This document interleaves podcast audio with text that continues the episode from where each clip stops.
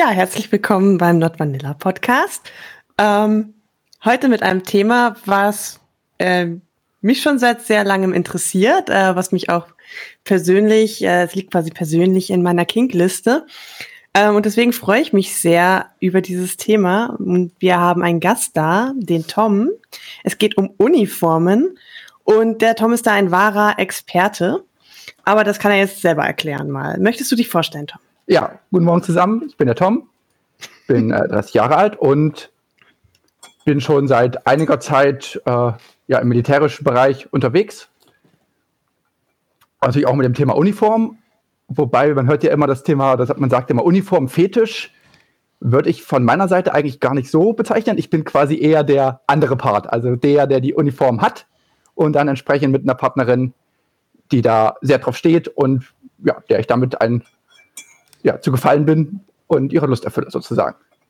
Ähm, das Thema Militär be äh, betrifft mich generell schon länger. Schon als Kind hatte ich da immer eine ziemliche Affinität zu. Natürlich diese Faszination für Soldaten und Uniformen was man eben so als äh, sieben-, achtjähriger so hat, ist über die Zeit ähm, ja immer, ich sag mal, professioneller geworden, dass man sich mehr mit der Thematik auseinandergesetzt hat, äh, durchaus auch kritisch. Also diese kindliche, alles ist schön und, und, und sieht super aus, ist natürlich, wenn man dann erwachsener wird, denkt man mehr drüber nach.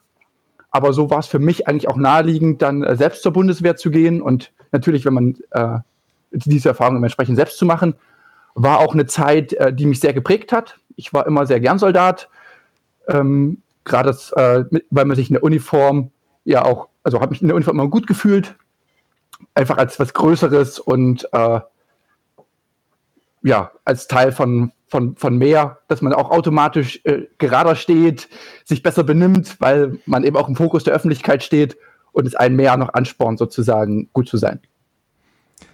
Da gleich mal meine Frage an der Stelle. Äh, zu dem Zeitpunkt, als du zur Bundeswehr gegangen bist, war da eine Uniform schon im Kinky-Kontext ein Thema bei dir oder hat sich das dann äh, mehr aus der allgemeinen Faszination für Thema äh, Uniformen dann ergeben irgendwann? Also Kinky-Kontext hat es damals für mich gar nicht. Es war wirklich rein das, äh, das Handwerk und das Tun, die Kameradschaft und das Training und das alles, was eben dazugehört. Ähm, zu einem Kinky-Kontext bin ich dazu im Prinzip erst überhaupt durch meine äh, Partnerin gekommen. Also vorher war es für mich komplett losgelöst, hatte eigentlich keinen keinen Bezug. Und äh, ich habe sie auf einem Stammtisch kennengelernt, weil ich tatsächlich meinen Bundeswehrrucksack dabei hatte, wo halt noch ein paar Wechselsachen vom Fahrradfahren sozusagen drin waren. Und sie wissen wollte, wem gehört hier der Bundeswehrrucksack? Und ich sagte dann so, ja, mir und sie wollte dann wissen, ob ich auch Uniform besitze. Und ich, ja klar, ich bin ja auch Soldat und natürlich. Und plötzlich wurden halt ihre Augen immer größer und sie war doch sofort total fasziniert.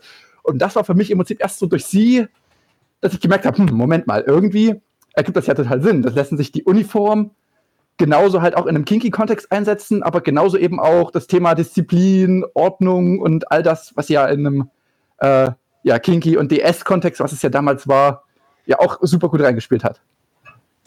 Ich glaube, das ist immer schon ein wichtigen Punkt, nämlich was macht eigentlich die Faszination aus für eine Uniform im, ähm, im Kinky-Kontext? Ich glaube, es ist leichter zu erklären für jemanden, der es äh, nicht hat, als wenn ich jetzt jemanden, äh, der keine Ahnung von Latex hat, erkläre, was an Latex geil ist.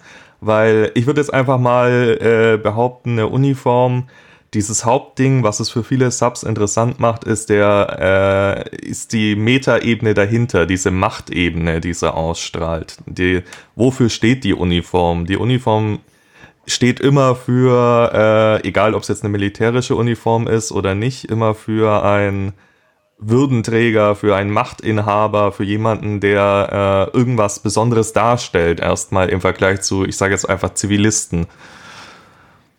Also muss ich auch mal meinen Senf dazu geben. Und zwar, ähm, ich bin da mehr so tatsächlich die andere Seite, also die, die es halt toll findet, Uniformen zu sehen. Ähm, ich würde es aber, ähm, ich würde es auch, also das Ding ist, Fetisch wird in der Szene, also das Wort Fetisch wird ja in der Szene oft hm, allgemeiner benutzt, als es das eigentlich die Definition aussagt quasi. Also ein Fetisch ist ja quasi sexuelle Anziehung ähm, zu einem unbelebten Objekt oder darunter fällt ja auch Kleidung. Ähm, das würde ich jetzt so bei mir nicht unterschreiben. Ich, ich finde durchaus eher schon ähm, die, die Metaebene dahinter ähm, interessant. Ähm, aber es ist schon auch Optik. Also es, ich kann zum Beispiel auch klar sagen, ähm, wenn ich eine Uniform sehe, gefällt mir die oder gefällt mir die nicht. Und da gibt es schon deutliche Unterschiede.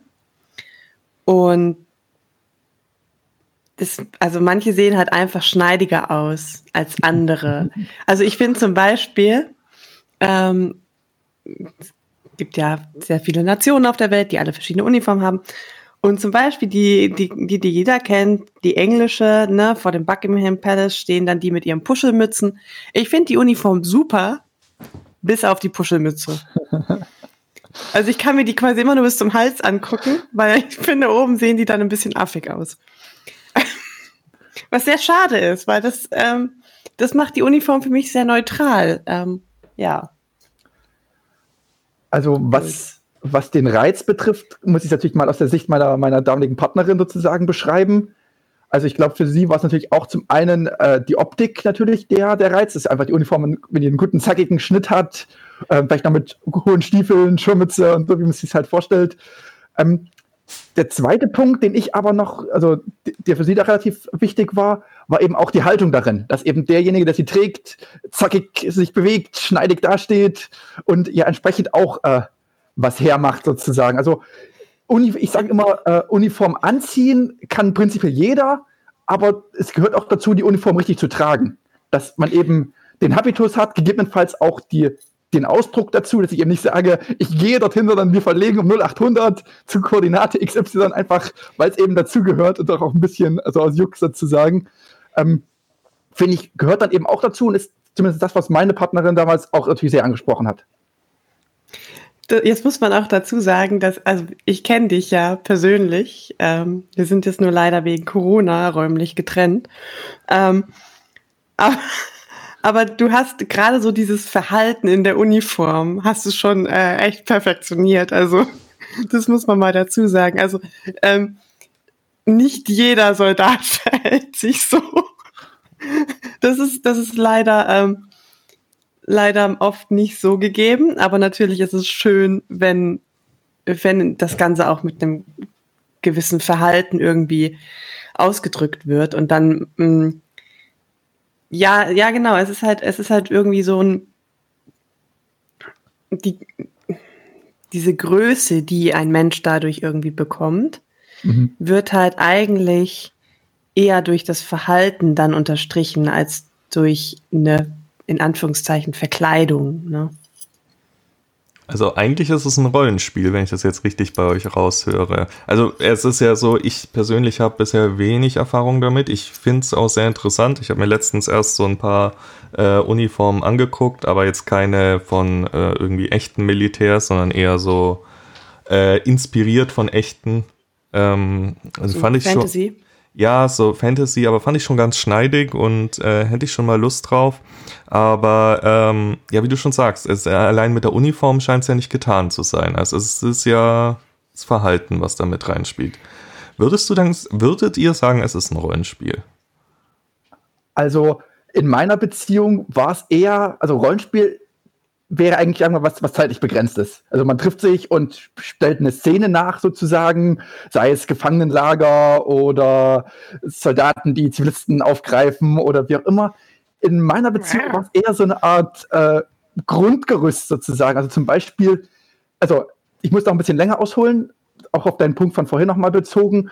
Äh, du sagtest ja, dass Uniform immer eher was Dominantes hat sozusagen und dass das den Reiz ausmacht.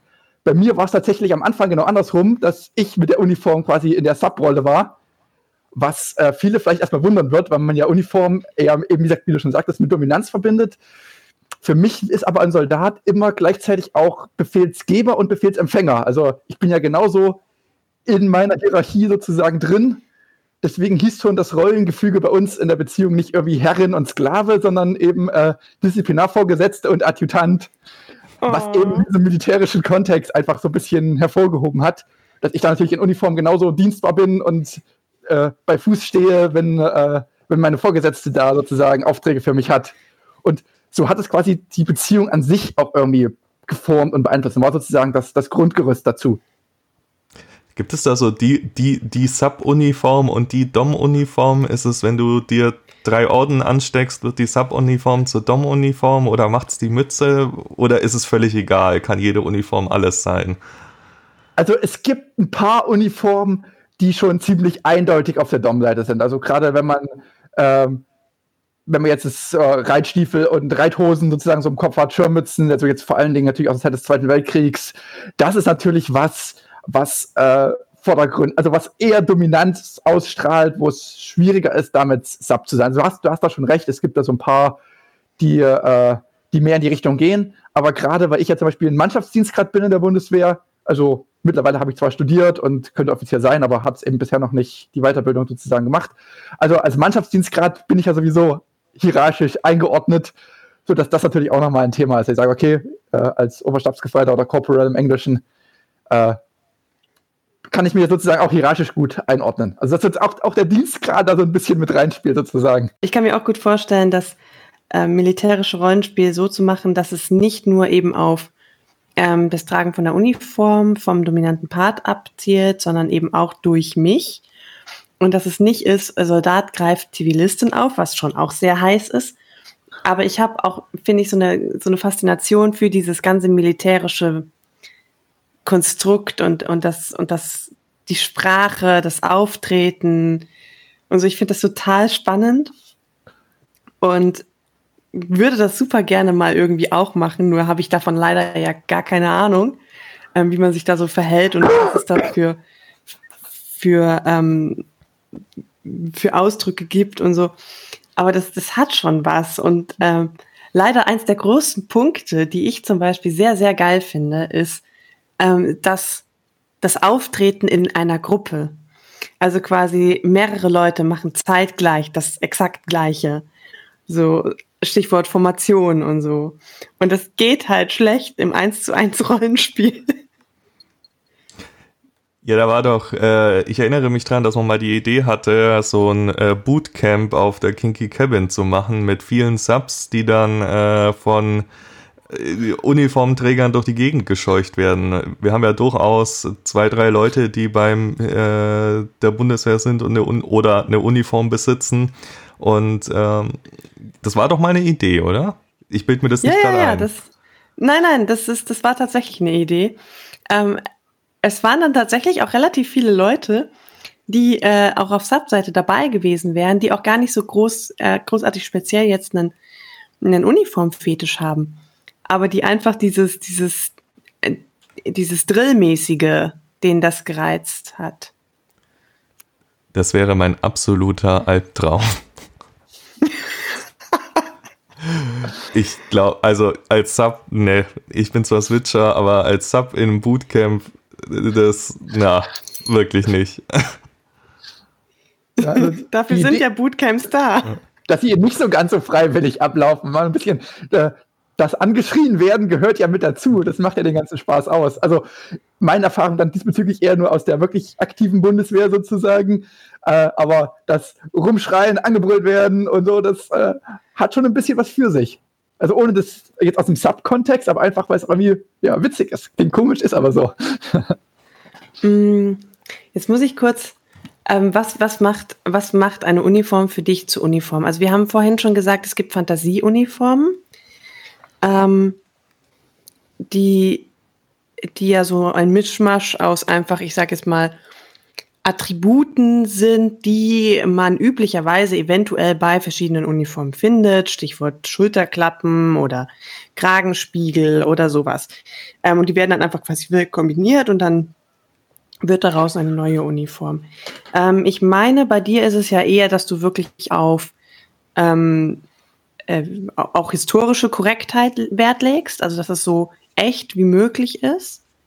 Also ich glaube, mit so Fantasieuniformen bräuchte man dir nicht kommen, oder? Ja, genau. Also ich bin da schon ein ziemlicher Purist sozusagen und lege Wert drauf, dass vom Stiefel, Kopfbedeckung, Abzeichen ähm, alles zusammenpasst. Also wenn da an der, Grü an der Hose ein grüner Streifen für den Infanteristen ist, dann hat er auch Infanterieabzeichen und äh, alles sozusagen, was dazugehört. Man wird es natürlich, es ist schwierig, das immer zu 100% hinzubekommen, gerade natürlich bei historischen Uniformen, Aber ich, mir ist das schon sehr wichtig, dass das äh, authentisch ist, weil das macht für mich die Uniform aus. Dass es wirklich genau so ist, wie es sozusagen die damalige, in Anführungsstrichen, Dienstvorschrift äh, vorsieht. Dass halt alles zueinander passt und äh, dann nichts irgendwie kombiniert ist. Aber es bezieht sich wirklich nur, also dein Interesse ist nur auf militärische Uniformen, nicht auf, es gibt ja noch alles mögliche, Krankenschwester, Schaffner, Polizist. Ähm, Polizist, genau. Nee, also in meinem, in meinem Fall ist es wirklich rein militärisch, gerade weil ich dazu eben auch den persönlichen Bezug habe. Also ja. einen Polizisten könnte ich nie so authentisch rüberbringen, sozusagen, weil mir dazu einfach auch das Hintergrundwissen fehlt, wie man sich verhält, wie man jemanden verhaftet und äh, wie man dort auftritt, sozusagen. Das bin, wäre nicht ich sozusagen. Und natürlich muss dazu sagen, dass Polizeiuniformen auch noch schwerer zu kriegen sind, die ja doch sehr unter Verschluss stehen und nicht einfach so aus irgendwelchen Secondhand-Militarierläden oder so zu beschaffen sind. Stichwort Beschaffung. Wo kriegt man so eine Uniform eigentlich her, wenn man jetzt nicht quasi ähm, die von der Bundeswehr geliefert bekommt?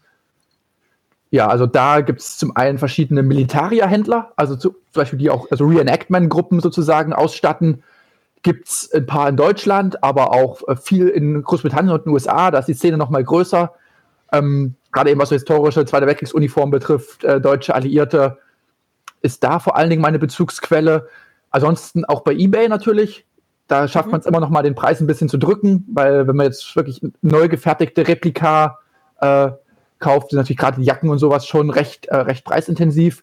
Also um mal eine Vorstellung zu haben, zwischen 300 und 500 Euro muss man für so eine Uniform schon rechnen mit allem. Also wenn man sich noch ein bisschen Lametta-mäßig sozusagen austoben möchte und nicht einfach nur den, den grauen Rock sozusagen hat. Ähm, und von daher bin ich natürlich schon, da kriegt man es bei eBay günstiger. Problem ist natürlich dabei immer, dass man es sich auch in der, in der, passenden Größe braucht, dass man es ja nicht einfach nur wie viele Sammler eben hinhängt, sondern es hier auch tragen will. Und das immer alles so zusammenzukriegen, dass es natürlich auch korrekt zueinander passt, ist schon ein bisschen schwierig. Also ich würde sagen, äh, Fetisch für Fortgeschrittene. Ja, das stimmt. Ähm, nur, nur zum Erklären für die Hörer, Lametta, damit meint er Abzeichen und so. Also Klimbim, was dranhängt, quasi. Ah, okay, okay, das wusste ich jetzt auch nicht. Aber irgendwie war ich auch voll bereit, einfach Lametta zu akzeptieren, ohne nachzufragen.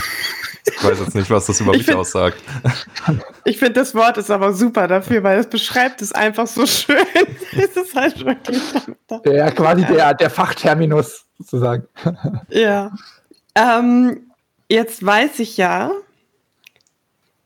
dass du nicht nur eine Uniform hast, sondern ich weiß, dass wir, dass wir uns mal unterhalten haben über Uniform und wir haben, glaube ich, gemailt oder so.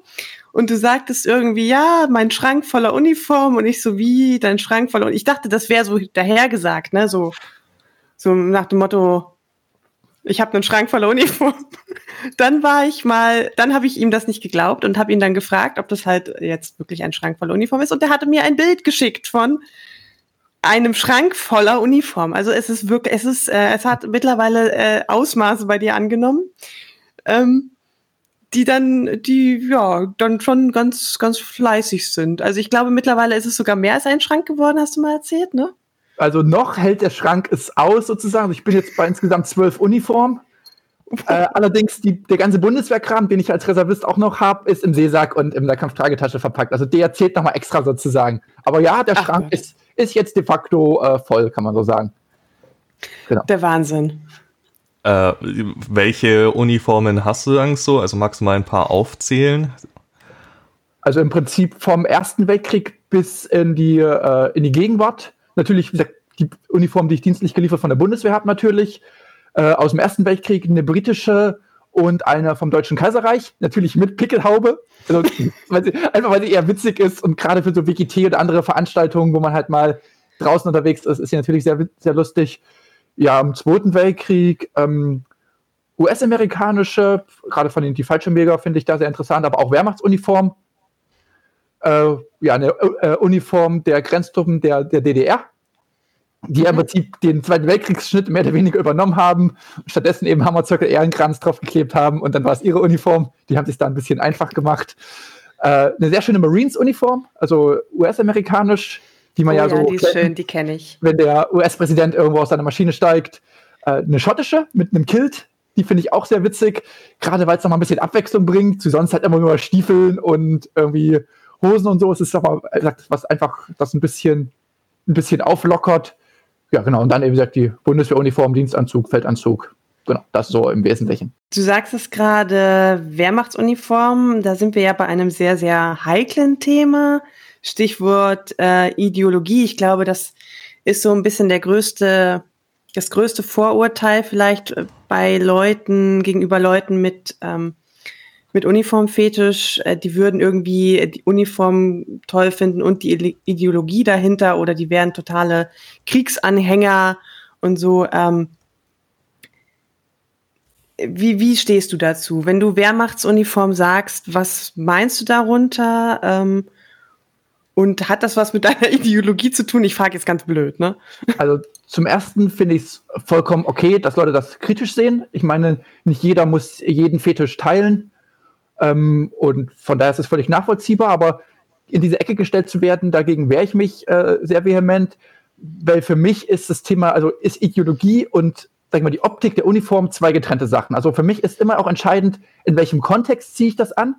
Ziehe ich die Uniform an, weil ich damit was verherrlichen möchte, weil ich damit auf die Straße gehe, um zu demonstrieren, zu sagen, ja, äh, das Dritte Reich war eigentlich total gut und sozusagen das also jetzt wieder Neonazi sozusagen das wieder aufleben zu lassen. Oder tue ich es eben rein aus einem äh, sexuellen Kontext, für mich als Motivation, dass ich die Uniform überhaupt habe. Ja, meine damalige Partnerin, äh, für die ich die im Prinzip beschafft habe, für mich selbst hätte ich die nie, hätte ich nicht diese, äh, diese Summen ausgegeben und mir den ganzen Schrank voll gemacht, aber äh, eher zum Gefallen war es für mich eine Selbstverständlichkeit. Und natürlich haben gerade die Wehrmachtsuniformen mit den hohen Stiefeln und dem Schnitt und allem ja einen gewissen Reiz. Also gerade in, gerade wenn wir jetzt über Fetisch reden, haben die dort schon einen sehr hohen äh, kinky Stellenwert, würde ich mal sagen. Und für mich ist es da ja. wichtig, sage ich mal, rechtlich immer auf der sicheren Seite zu sein, dass das alles äh, in Ordnung ist, und ich da keine, keine Grenzen überschreite. Sage mir aber auch, dass ich zu zweit mit meiner Partnerin in meinen eigenen vier Wänden natürlich Rollenspiele und dergleichen so gestalten kann, wie sie uns beiden gefallen. Das ist für mich der Maßstab, dass ich das tue, äh, was ihr gefällt, wo sie Reiz dran hat, sozusagen. Und da finde ich es äh, legitim für mich, das, wie gesagt, so zu tun, unabhängig von jeglicher Ideologie, sondern rein, weil uns die Optik äh, der Uniform gefällt oder eben das Rollenspiel, was dazu passt, sozusagen. Und von daher trenne ich das sehr, sehr strikt. Dass ich mit dem Gedanken gut Genauso mit US-amerikanischen Uniformen auch. Die US-Außenpolitik sehe ich auch sehr äh, zweifelhaft an. Aber trotzdem kann ich losgelöst davon sagen, ja, die Uniform sieht gut aus, die sieht schneidig aus, die kann man anziehen. Ja, das ist, glaube ich, ein wichtiger Punkt, dass es halt dabei nur um die Kleidung geht und nicht um das unbedingt, wofür es steht oder stand. Weil äh, man muss auch einfach dazu sagen, äh, teilweise die Uniformen haben schon einen äh, sehr schicken Schnitt, äh, gerade Zweiter Weltkrieg. Ich meine, ich nagelt mich nicht drauf fest, aber ich meine mal, ich habe in der Doku gehört, dass die sogar von irgendeinem italienischen Designer damals fürs, äh, fürs Hitler-Regime designt wurden. Ähm, also sie sind einfach optisch ansprechend, aber eben nicht, wofür sie stehen. Ja, genau, genau. Und er sagt, man muss alles immer in seinem Kontext betrachten und das nicht äh, losgelöst davon. Das finde ich ist immer der Fehler, den dann viele machen, sich das eben zu vereinfachen, sagen, hier, du hast eine Uniform an, demzufolge stehst du für alles, was dazugehört, demzufolge bist du böse. Das ist ein bisschen zu kurz gedacht einfach. Genau. Wobei das ja durchaus ein Effekt ist, den wir oft im BDSM erleben, also nicht nur auf Uniformen bezogen, sondern auch auf die meisten Rollenspiele, Ageplay heißt immer gleich, ah ja, die sind pädophil. Nein, Ageplay hat nichts mit echten Kindern zu tun. Petplayer, äh, die sind zoophil. Nein, Petplay hat nichts mit echten Tieren zu tun. Äh, das ist immer, die meisten Rollenspiele, wo ich jetzt einfach Uniformen mit dazu zähle, äh, sind losgelöst von dem, was sie vielleicht in der Realität, äh, womit man sie da schnell in Verbindung bringen könnte. Ja, genau, würde ich, würde ich, würde ich genauso unterschreiben. Letztendlich ist es halt ein partnerschaftliches Ding und das, was beiden Spaß macht, niemanden gefährdet und so, ist aus meiner Sicht vollkommen legitim und erlaubt. Genau. Gibt es eine Uniform, die du noch nicht hast, die du unbedingt aber noch haben möchtest? Die, keine Ahnung, vielleicht ist es schwer zu kriegen oder so teuer? Hm, ich bin eigentlich, wie gesagt, mittlerweile ganz gut, äh, ganz gut ausgestattet. Eine sowjetische Uniform fände ich mal noch interessant, weil ich einfach aus dem Ostblock da bisher noch nichts äh, noch nichts bisher äh, habe. Eben auch vor allem aus der Zeit des Zweiten Weltkriegs natürlich. Die Carabinieri-Uniform aus Italien finde ich sehr schick, die jetzt teilweise mit so, äh, so einem äh, Schulterumhang und das hat. Das sieht schon echt sehr, sehr nice aus. Aber genauso auch die britischen Gardeuniformen. Also die Briten haben ja durchaus auch Uniformen äh, ohne Fellmützen. äh, die haben ja da, also die haben ja dort einen, einen, sehr, sehr hohen traditionellen und historischen Schatz sozusagen in ihrer Armee, die ja sehr, sehr gepflegt ist. Ähm, das würde mich interessieren, aber das ist halt echt, also fast unmöglich zu kriegen. Also da wüsste ich, hab, fehlt mir sozusagen der Ansatz. So Felduniformen sind eher immer einfacher zu bekommen, aber machen natürlich auch nicht so viel her wie so eine wirklich äh, schicke Gardeuniform. Ja, also du gehst dann schon auch mehr auf die, auf die Richtung Ausgehuniform und so, also so Flecktarnzeug ist dann nicht so deins, oder? Also Felduniformen haben schon auch was für sich. Äh, nur die Flecktarn, also die normale Bundeswehruniform, ist für mich immer so die, in Anführungsstrichen, Arbeitsuniform, also die ich halt eher als wenn ich irgendwie bundeswehrmäßig im Feld also wirklich als Soldat tätig bin und die hat für mich wirklich den geringsten Fetischwert eigentlich. Also mhm. macht da einfach nicht so viel her.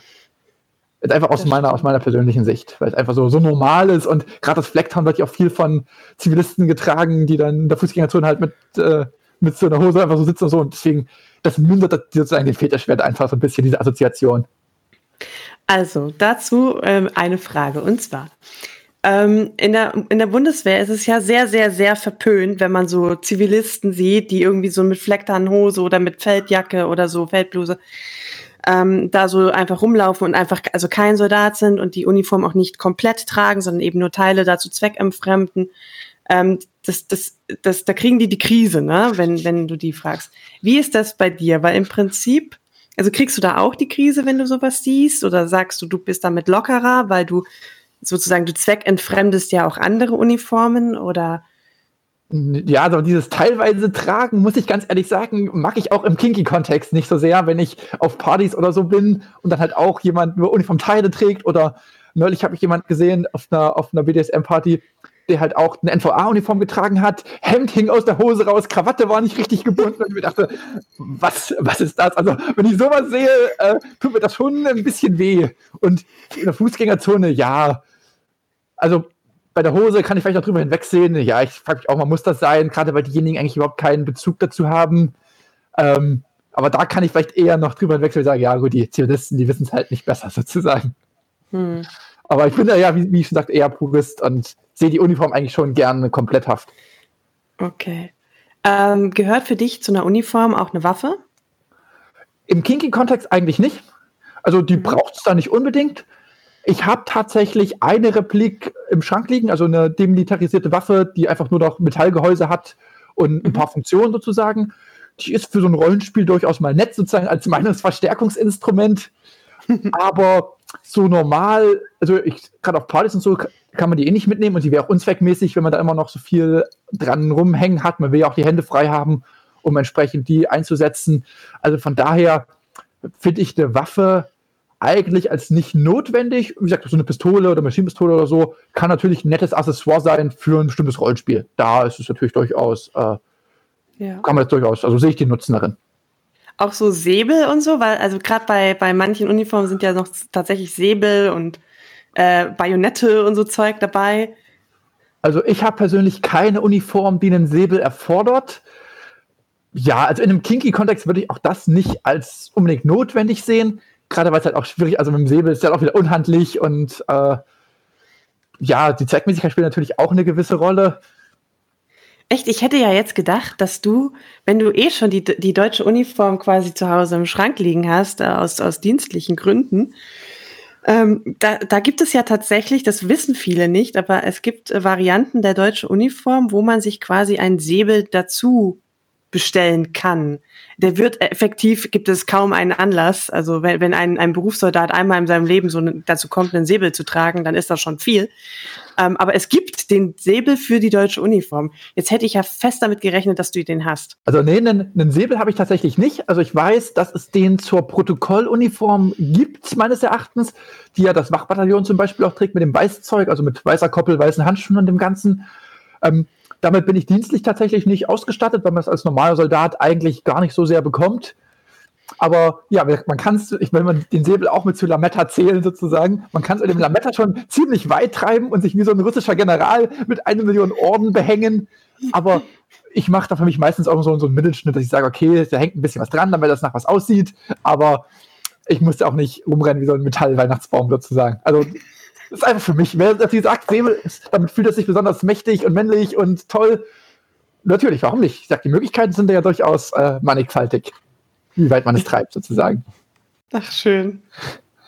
Ja, ist eigentlich voll Kokos ja. Thema, gell? So Uniform, ja, ich, Waffen, Militär.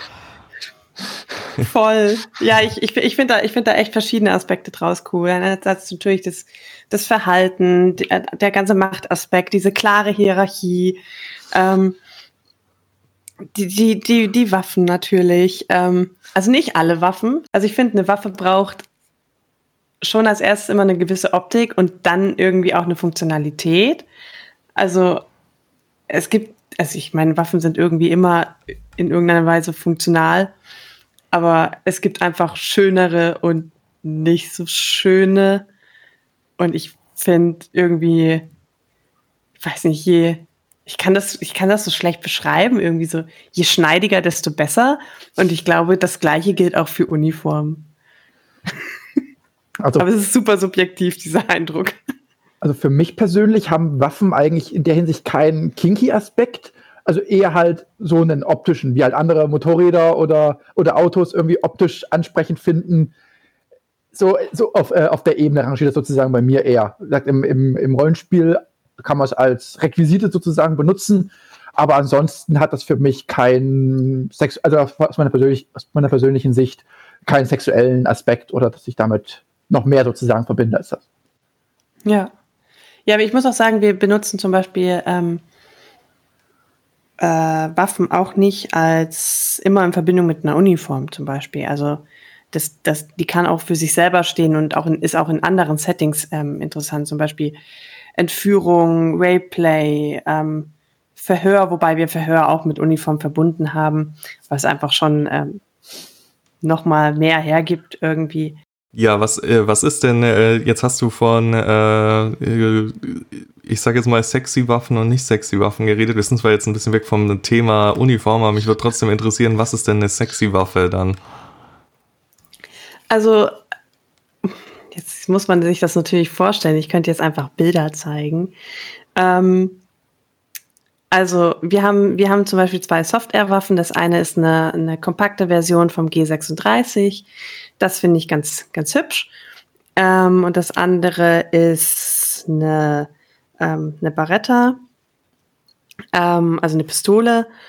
Und ähm, die beiden sind schon irgendwie ziemlich schick. Also es gibt auch, ich, ich kann das schlecht an Attribute knüpfen, weil es ist eine super subjektive Entscheidung, so irgendwie so ein, so ein auf den ersten Blick, entweder gefällt es mir oder es gefällt mir nicht. Also ich kann jetzt nicht einfach sagen, okay, die Pistole muss schwarz sein. Weil es gibt auch schwarze Pistolen, die sehen total klobig aus irgendwie. Also ich sehe das manchmal in Filmen, da haben sie oft, ich kenne mich da auch leider nicht so gut aus, da haben die oft so eine super kantige Waffe. Und ich, ich gucke die immer an und denke mir so, boah, das ist so, das ist so potthässlich. Und dann sehe ich immer die, weißt du, die Ermittler, die haben dann immer so voll die hässlichen Waffen. Und die, und die Bösewichte, die haben dann immer so voll die geilen Waffen und dann sind die so silber oder fancy.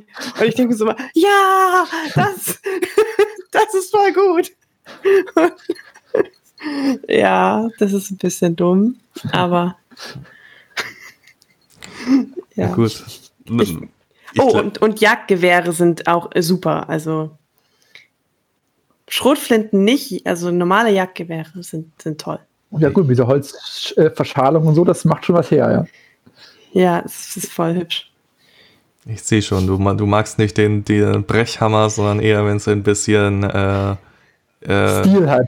Stil hat, ja, genau. genau. Ich, ich finde, Gewalt mit Stil ist immer besser. Okay, äh, ihr könnt hier Coco zitieren. Ähm, nee, wir haben ja äh, jetzt hauptsächlich über militärische Uniformen geredet, aber wir hatten es ja am Anfang davon, Uniform muss ja nicht immer militärisch sein. Also es gibt ja durchaus noch andere und ich würde da jetzt noch ganz gern kurz drauf eingehen. Äh, was gibt's denn noch so an Uniformen? Oder was macht eine Uniform eigentlich aus, damit sie sich Uniform nennen darf? Ich würde jetzt einfach mal behaupten, eine Uniform ist eine Berufskleidung, die klar einer Gruppe zuordnenbar ist und etwas repräsentiert. Also meistens. Würde ich, ja. würde ich so auch sagen. Es geht ja bei der Uniform steckt ja im Prinzip schon im Namen um Einheitlichkeit, dass eben alle, die diesem, dieser Berufsgruppe oder dieser Einheit, wie auch immer, angehören, irgendwie gleich äh, gekleidet sind. Aber natürlich lässt sich das sehr, sehr weit äh, fassen. Ich meine, ein Arztkittel ist schon im Prinzip sowas wie eine Uniform, auch wenn es mhm. per se erstmal nur ein weißer Kittel ist. Äh, Pilotenuniform, sowas ist klar, das äh, verbindet man sofort damit. Äh, Gerade auch mit gewissen Ornamenten drauf, wenn dann noch irgendwelche Schulterstücke dabei sind oder irgendwelche Verziehungen am Ärmel oder so, die halt typisch sind, die man nicht einfach nur so auf der Uniform drauf hat. Ähm, aber ja, ich meine, theoretisch selbst eine Müllmann-Uniform ist eine, ist eine Uniform. Also wenn es ja. äh, eine orange leuchtende, orange Leuchteweste ist sozusagen. Also lässt sich da schon sehr, sehr breit äh, differenzieren. Ja, ich glaube, ähm, es, ist, es ist wirklich eher so dieses Zugehörigkeit und sichtbar machen, dass man zugehörig ist. Ähm, es ist, glaube ich, es korreliert oft mit Berufsgruppen, aber zum Beispiel gibt es ja auch Schuluniformen und das sind ja Schüler, kein, kein Beruf sozusagen. Ähm, Genauso würde ich auch, es hat ja nicht immer was mit Autorität zu, zu tun. Wie gesagt, Müllmann-Uniform ist auch eine Uniform im Prinzip. Ähm, Wobei ich glaube, da die wenigsten einen Fetisch für haben werden. Also ich habe es zumindest noch nie gehört. Es gibt es bestimmt, aber ich habe es noch nicht gehört. Sag nie, dass es etwas nicht gibt, ne? Also, ähm, was sind denn so noch die gängigen? Ja, so, also ich äh, glaube schon, dass, dass eine Uniform ähm, auch oft Kompetenz ähm, in diesem gewissen Bereich irgendwie symbolisiert. Mhm. Also wenn wir jemanden an der Straße stehen sehen, in einer orangen Warnweste, der gerade am Gullideckel rumschraubt, dann hinterfragen wir überhaupt nicht, darf der das eigentlich? Sondern wir gehen davon aus, weil der diese orange Uniform, äh, Weste trägt, dass das schon seine Richtigkeit haben will und dass das ein offizieller Mitarbeiter der Stadt ist. Das könnte aber jeder x-beliebige Mensch sein, der sich einfach so eine, so eine Warmweste aus dem Auto ange angezogen hat. Es gibt ja auch ganz witzige ähm, Experimente, wo Leute einfach mit so einer Warnweste und einem Klemmbrett in der Hand in den, in den Freizeitpark reinmarschieren und sagen, ja, sie testen irgendwas. und kommen halt dann kostenlos rein. Ähm, nicht nachmachen. Ich stifte hier niemanden zu irgendwelchen Straftaten an. Ähm, aber es wäre schon sehr witzig.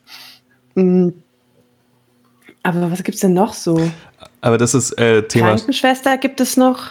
Ja, Krankenschwester gibt es noch, aber Thema Straftat ist vielleicht noch gar nicht schlecht. Ähm, ich meine, äh, Polizeiuniform, ihr solltet damit, glaube ich, nicht gerade äh, draußen rumlaufen und von euch behaupten, ja, ich bin jetzt der Polizist im Rollenspiel. Das kann nämlich äh, Amtsanmaßung sein.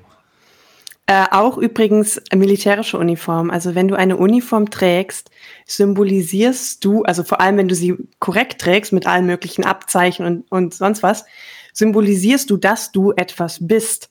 Wenn du das nicht bist, also wenn du eine Uniform trägst, dass du, wo du keine Berechtigung hast, die zu tragen, ähm, machst du dich im Prinzip strafbar dadurch. Genau, ist natürlich bei historischen Uniformen jetzt eher nicht das Problem. Ich meine, ja. da ist es klar, dass ich kein äh, Fallschirmjäger aus den USA aus dem Zweiten Weltkrieg bin, sozusagen, aber mit zeitgenössischen, ja, wobei das natürlich nochmal eher noch die inländischen betrifft. Also mit mhm. einer ausländischen Uniform wird man hier ja dann selten für den ausländischen Soldaten sozusagen gehalten, sondern da ist eigentlich klar erkennbar, dass derjenige äh, ja in dem Moment verkleidet ist. Aber ja, mit natürlich äh, deutschen Uniformen, gerade wenn natürlich Abzeichen zu sehen sind, also Nationalitätskennzeichen äh, und Dienstgrade, damit macht man sie im Prinzip strafbar, genau, das stimmt. Und ich natürlich Polizei nochmal ganz kritisch. Ich würde fast gar nicht sagen, dass es unbedingt aufs Inland beschränkt ist, weil, ähm, also wir waren zum Beispiel in ähm, letztes Jahr in Georgien im Urlaub und wir haben da zufällig ähm, den ähm, Militärattaché quasi von, von Deutschland in, äh, quasi aus der georgischen, aus der deutschen Botschaft in Georgien ähm, auf der Straße getroffen. Und ähm, der ist da halt ganz normal in, in deutscher Uniform rumgelaufen. Ähm, ich, ich glaube, dass das wäre dann schon auch peinlich gewesen, wenn das jemand gewesen wäre, der sich verkleidet hätte quasi. Also ich glaube, da kann es schon auch zu Konflikten kommen, ähm, weil man ja schon was zeitgenössisches damit irgendwie repräsentiert. Ähm, genauso glaube ich, wenn du als Tourist in ein Land fährst und ähm, keine Ahnung, du, du hast eine Uniform mit englischer Bärenmütze und so und stellst dich für ein Foto neben, neben so einen Wachmann. ja. Ich glaube, der wird dir gut was erzählen. Ja, natürlich. Also es ist ja auch immer die Frage, wo man die Uniform trägt. Also Öffentlichkeit, also auf der Straße sind, finde ich, auch nicht alle Uniformen dafür tauglich. Also dann ist man mit historischem eher noch besser beraten. Also gibt ja durchaus auch Festivals oder dergleichen, äh, die im öffentlichen Raum stattfinden, also die jetzt nicht in irgendeiner abgeschiedenen äh, BDSM-Location sind. Mhm. Ähm, da muss man, finde ich, einfach das, das Feingefühl haben, was kann ich ertragen und, äh, und was nicht. Ja. Wie gesagt, auf einer Party ist es eigentlich klar, dass man da nicht als echter Soldat ist, sondern natürlich, äh, ähm, sondern natürlich verkleidet. Dazu habe ich aber noch eine, eine lustige Anekdote, die hier, äh, das schönste Kompliment, das ich jemals in Uniform bekommen habe, war nämlich genau in so einer Situation. Also es war ein, äh, ein Steampunk-Picknick hier in München im englischen Garten also natürlich der Öffentlichkeit. Ähm, dort hatte ich meine Fallschirmjägeruniform aus dem Zweiten Weltkrieg an und war natürlich dann im, im, öffentlichen Raum damit unterwegs. Und als ich auf dem Heimweg vom Picknick war, kam mir eine Familie entgegen, also Mama, Papa und die Tochter war vielleicht drei oder vier, äh, zeigt mit ihrem Finger auf mich, guckt ihre Mama an und sagt, guck mal, toll. Das war eigentlich oh. das schönste oh. Kompliment, was ich jemals bekommen habe. Oh, das ist süß. Also ich, ich, denke, die Menschen nehmen das eher schon positiv wahr. Also die, die, denken sich schon, was macht er denn hier? Aber im Großen und Ganzen habe ich, auch wenn ich gesagt, im öffentlichen Raum irgendwie damit unterwegs war, äh, eigentlich immer sehr positive Reaktionen bekommen. Genau. Ach, schön. Also, aber nochmal, man kann es zusammenfassen. Vielleicht, wenn es jetzt gerade die, äh, wenn ihr die aktuellste Polizei- oder Bundeswehruniform habt, äh, vielleicht lauft mit der nicht gerade draußen rum. Sobald es historisch ist, denke ich mal, hat man da selten Probleme. Ähm, aber eben, wenn es eine aktuelle ist, geht lieber auf Nummer sicher. Ich wollte, glaube ich, zum Beispiel einmal, da, hat, da war ich auf dem Weg zur BoundCon und hatte die schottische Uniform an mit dem, mit dem Kilt und allem und bin zufälligerweise auch an eine Polizeistreife geraten. Also die haben da gerade Verkehr kontrolliert und die fanden das sehr witzig. Also, glaube ich, war ich da schon, hat das schon gepasst. Soweit. Okay. Aber man muss es halt ein bisschen einfach mit gesundem Menschenverstand rangehen und sich überlegen, hm, was kann ich hier tragen und, äh, und was nicht.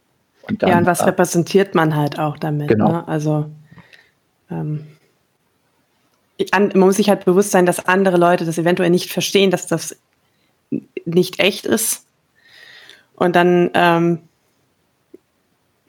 muss man sich halt dem auch bewusst sein, dass man sich so verhalten sollte, dass es halt auch eventuell nicht negativ auf, auf die genau. Berufsgruppe genau. oder so zurückfallen. Genau. Oder, oder als, als Beispiel äh, das Wave Gothic Treffen in Leipzig, das WGT, mhm. was ja vielleicht eine andere kennt. Ähm, da bin ich ja auch oft uniformiert unterwegs, weil es einfach auch gut dazu passt. Das sind ja äh, von Steampunk, viktorianisch, uniformierte Schwarze viel vertreten. Aber zum Beispiel würde ich in Leipzig niemals eine Uniform anziehen, die mit der DDR verbunden ist, weil das da einfach in dem Ort, in dem Rahmen äh, nicht passen würde. Also ja. da wäre einfach nicht stimmig sozusagen und würde das irgendwie würde kein gutes Bild ergeben. Aber wie gesagt, mit so einer Erster Weltkriegs-Pickelhauben-Uniform zum Beispiel wieder super lustig und alle freuen sich. Ja. Also man muss damit schon ein bisschen vorsichtig sein. Es ist nicht, wie man einfach nur, sag ich mal, eine, äh, was Neutrales sozusagen anzieht oder einen anderen Materialfetisch oder so hat. Es ist schon mit einer gewissen Verantwortung auch verbunden. Auch bei, wenn ich Latex als Materialfetisch habe, würde ich damit, glaube ich, nicht in der Öffentlichkeit unbedingt rumrennen. Aber gut, das ist ein anderes Thema. Ähm, hast du mal negative Erfahrungen gemacht? Also mir sagen, ähm, das klingt jetzt blöd, aber halt echte Soldaten sagen mir oft, dass ihnen das schon ab und zu passiert, ähm, dass sie in gewissen Städten, Regionen von Deutschland ähm, wenn sie auf, auf dem Bahnhof in Uniform unterwegs sind, äh, da durchaus mal irgendwie Mörder hinterhergerufen bekommen oder so. Hast du da mal irgendwie Anfeindungen erlebt? Also in einem Kinky-Kontext noch nie. Wenn ich da irgendwie mit Uniform unterwegs war, ähm, war das nie der Fall. Da war die Reaktion eher positiv.